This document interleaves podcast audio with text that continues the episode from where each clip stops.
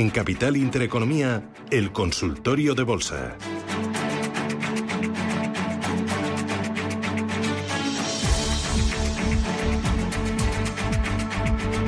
Roberto, estás ahí, ¿verdad? Aquí estamos. Bueno, tengo ya muchas consultas, muchos oyentes que quieren participar. 915331851. Empiezo por una notita de voz. Eh, hola, buenos días.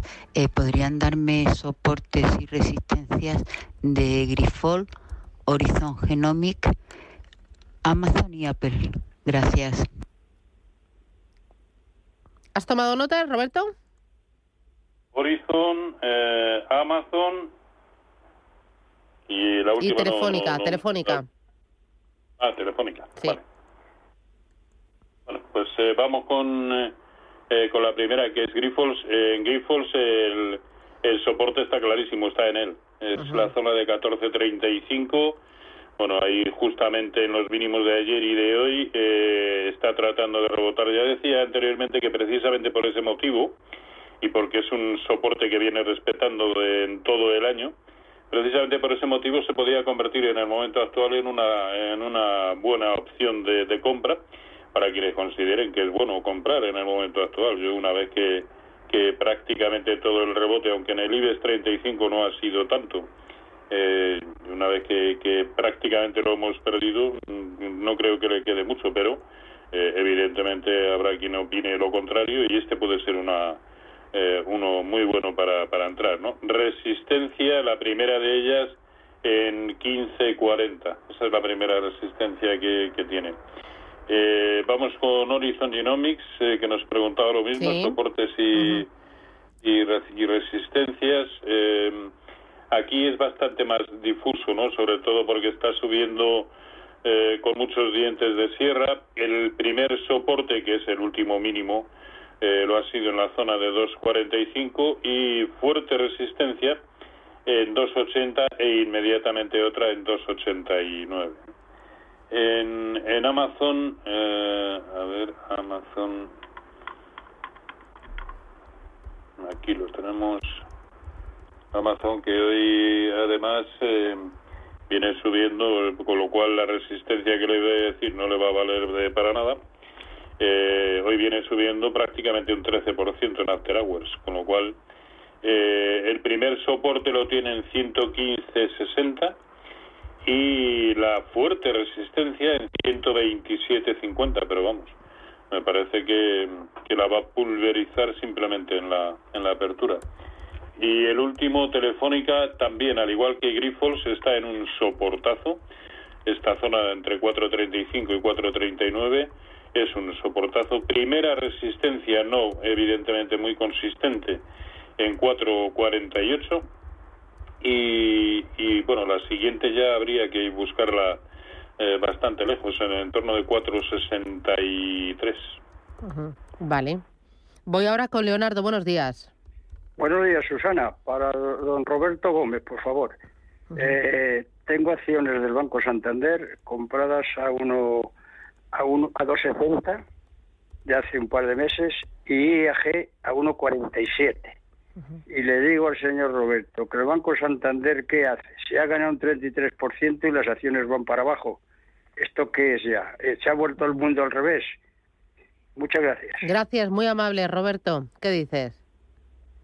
Bueno, yo creo que la misma pregunta. Es verdad que, que el sector bancario no lo está haciendo especialmente bien, ¿no? Pero yo creo que la misma pregunta cabría eh, hacerla en sentido contrario, ¿no? Eh, tantos y tantos malos resultados trimestrales, sobre todo en el mercado americano, y sin embargo el mercado lo interpreta eh, hoy, eh, o vamos, en este momento lo interpreta todo en clave positiva, ¿no? Yo creo que siempre, siempre tiene mucho que ver eh, con el momento de mercado y con la, eh, con sí, con el sentimiento del, del inversor. Hoy por hoy la banca española no es del agrado del, del mercado eh, español y es que poco más hay hay que decir, ¿no? Eh, soporte, primer soporte brutal en 2.32 y viniendo comprado de donde viene comprado, yo le diría que ese es el último nivel que permite mantener la, la posición en, en BBVA, por, eh, perdón, en Santander. porque por debajo se le abre un escenario bastante feo. Es más, estaría perdiendo soportazos y sí, sí, un escenario bastante feo. Así que más que estar pendientes o, o enfadados, que lo entiendo, ¿eh? por supuesto, eh, porque las cosas no funcionan conforme a lo que eh, la lógica incluso podría decir. Eh, a ver, también es normal que que, que estas incertidumbres regulatorias y de, con nuevos impuestos, y, pues es normal que a la banca la tengan la tengan eh, preocupada, ¿no? Y sobre todo pues porque en el fondo sabemos eh, dónde va a quedar todo repercutido. Muy bien, voy ahora con otra nota de audio. Buenos días, desde Murcia para el consultorio. ¿Me puede analizar Grifor compradas ayer a 14.50? Gracias.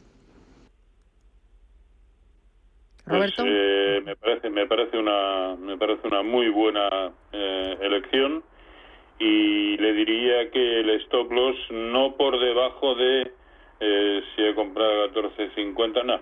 No un, 3% como mucho por debajo de 14.50 ese debiera ser su stop de pérdidas. Pero ya digo que por coste de oportunidad a mí me parece una excelente elección en el momento actual. Al fin y al cabo cuando operamos eh, eh, siempre es bueno tratar de operar en soportes o en resistencias bien porque funcionen como tales bien porque queden traspasados. En esta ocasión que ha sucedido, que ha funcionado como lo que es, como un soporte. Así que a poco que vaya a buscar algún Fibonacci de lo que ha sido la última caída, el rebote puede ser considerable.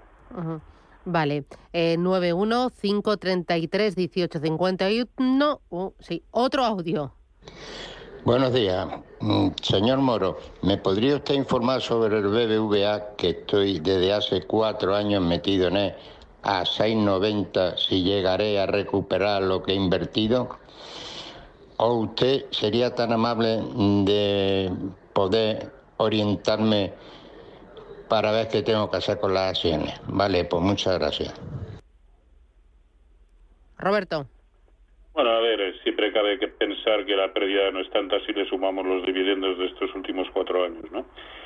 Aún así es, eh, es lógico que, esté preocupado. El único, el único problema es que su único soporte eh, contundente, muy contundente, lo tiene en la zona de 4. Y ese es el, el, mm. el, nivel que nos debemos permitir. Yo, desde luego, con esa posición, mientras esté por encima de 4, en primera instancia no, no, no, no haría nada y permanecería en el, en el título. ¿no? De la misma manera que si se acerca a la zona de 460, y ve que ahí racanea y que no hay forma de que pueda con ello, eh, pues a lo mejor hay que plantearse deshacer eh, posiciones. Vale. Eh, Leonardo, que ha entrado antes y nos ha preguntado, dice que se le ha olvidado plantearte también AIG. Ah, es verdad. Eso. ¿AIG o IAG? Eso, que me lío. IAG. A ver. Eh, no recuerdo a qué precio, si nos dijo a qué no, precio. No, no, no lo ha dicho, no. No lo ha dicho, ¿verdad? No. Eh, a ver, ahora y después de lo mal que lo ha pasado y ahora que ya ha roto la secuencia de máximos decrecientes, pues parece que pudiera perfectamente hacerlo bien, ¿no? Y eso pasa eh, por respetar precios de cierre por encima de 1,45, 1,46, que es justamente donde está. Si hoy además lo consigue o incluso cierra un poquito por encima de donde está y lo hace además con precio de cierre semanal, pues las sensaciones en el corto plazo serían como para pensar que perfectamente puede atacar la que ahora ya es su primera y fuerte resistencia en el entorno de 1,60, ¿no? Así que las ha visto mucho peores, pues lógicamente en el momento actual, eh, si las tiene en cartera, aguantarlas yo no compraría. Si real, si las tiene, si no las tiene, yo en el momento actual no no, no las compraría a no ser que eh, lo dicho, que comprobemos que este 1.45 eh, lo deja atrás y lo confirma con los filtros pertinentes, tanto temporales como porcentuales. Vale, eh, voy ahora con Fernando. Buenos días. Hola, buenos días. Eh, mire, una consulta para Roberto. Eh, tengo eh, acciones de Leonardo compradas a 9.90 Y bueno, creía que los resultados habían sido buenos, pero debo de ser un analista nefasto, que seguro que lo soy, porque se está pegando un batacazo de UPA. Quería ver si me podía decir algún soporte que tuviera ahí a mano. Muy bien. Leonardo L. D. O. S. Sí, sí. Lérida, Fantástico. Dinamarca. Ah, ok. Ujú. Gracias. Vale, pues gracias, muy amable. Sí, bueno, eh, la- el soporte clarísimo es 9905.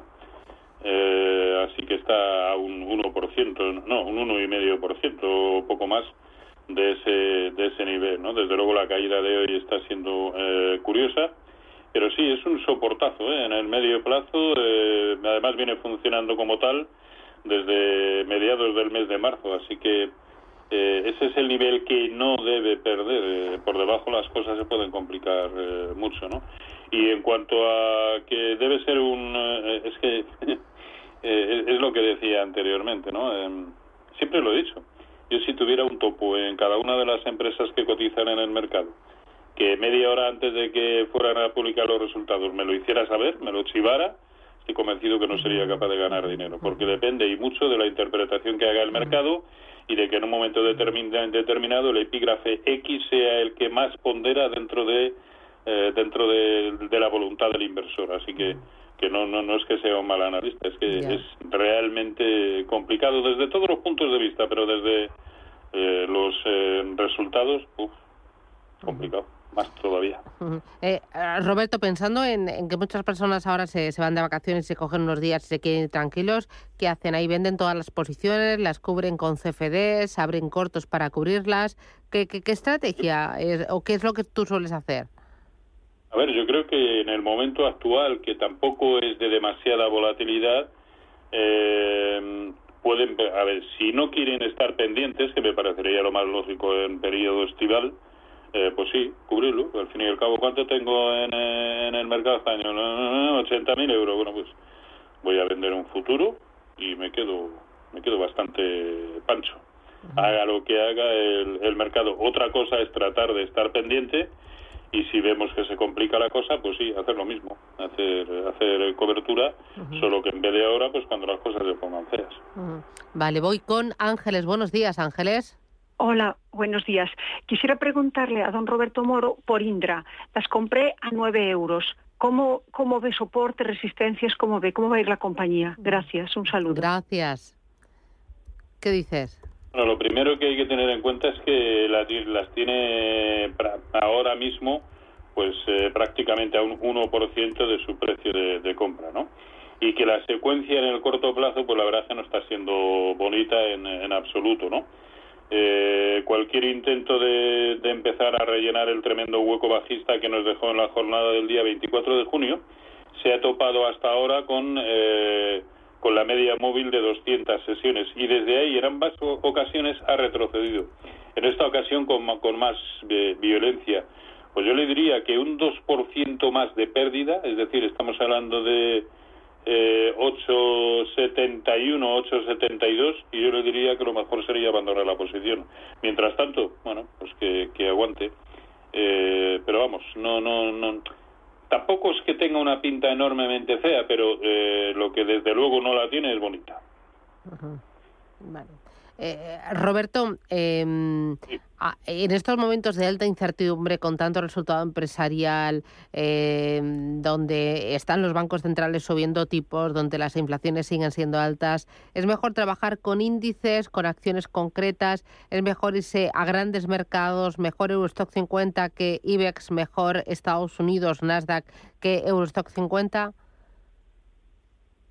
Siempre hay que tratar de estar donde hay tendencia. Ahora mismo tendencia, aunque puede que le quede bien poquito, la tendencia más definida, más clara está en el mercado americano. Pero sobre todo, la primera pregunta me parece eh, clave. Eh, en este momento, desde luego, mejor trabajar con índices que no con acciones, ¿no?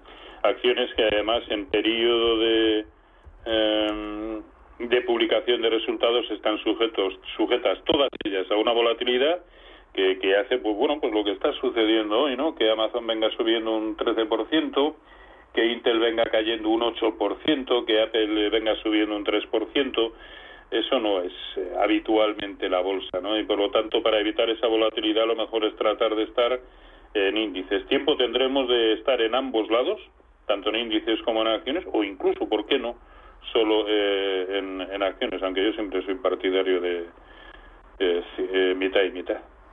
Vale. Em, oye, me queda ya poquito tiempo para terminar. Mensaje a todos los que nos están escuchando. Eh, ¿Cómo está el mercado de revuelto?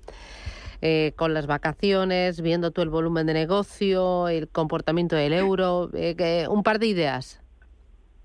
Bueno, la, la, que ha dicho usted, ¿no? Irnos tranquilamente de vacaciones. Eh, no está sucediendo, pese a que parezca otra cosa, no está sucediendo gran cosa en los mercados y si nos queremos ir más tranquilos todavía y tenemos cartera y no queremos deshacernos de ella, cosa que por otro lado me parece bien en el momento actual, tampoco hay ningún motivo para deshacerse ahora mismo de la cartera, por lo menos sí inmunizarla, lo que hemos comentado anteriormente, ¿no? Y, y dado que sobre todo en títulos lo que nos da un día prácticamente nos lo quita el siguiente, pues pensar que no estamos en absoluto, a mi entender, por lo menos, perdiendo coste de oportunidad si ahora mismo nos estamos más bien quietos en el mercado. ¿no? Es decir, que quien ya tenga cartera, bueno, lo normal, lo suyo es que la inmunice eh, y quien, y quien eh, no la tenga, tranquilamente de, vacaciones, que este chiringuito abre todos los días, incluso después de que hayamos vuelto de vacaciones. Pues eh, Roberto Moro, Apta Negocios, vacaciones, ¿qué haces estos días, Roberto? Pues eh, voy a pasar unos días en una, en una casita rural con, con la nieta mm. y, eso va a ser lo mejor del año. Bueno, pues nada. Oye, disfrútalo, eh, tómate unos cuantos churritos a mi salud, un pinchito de tortilla, que eso tú y yo nos debemos un par de ellos por lo menos.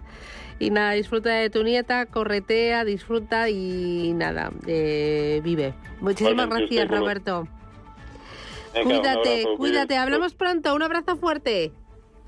Igualmente. Roberto, cuídate.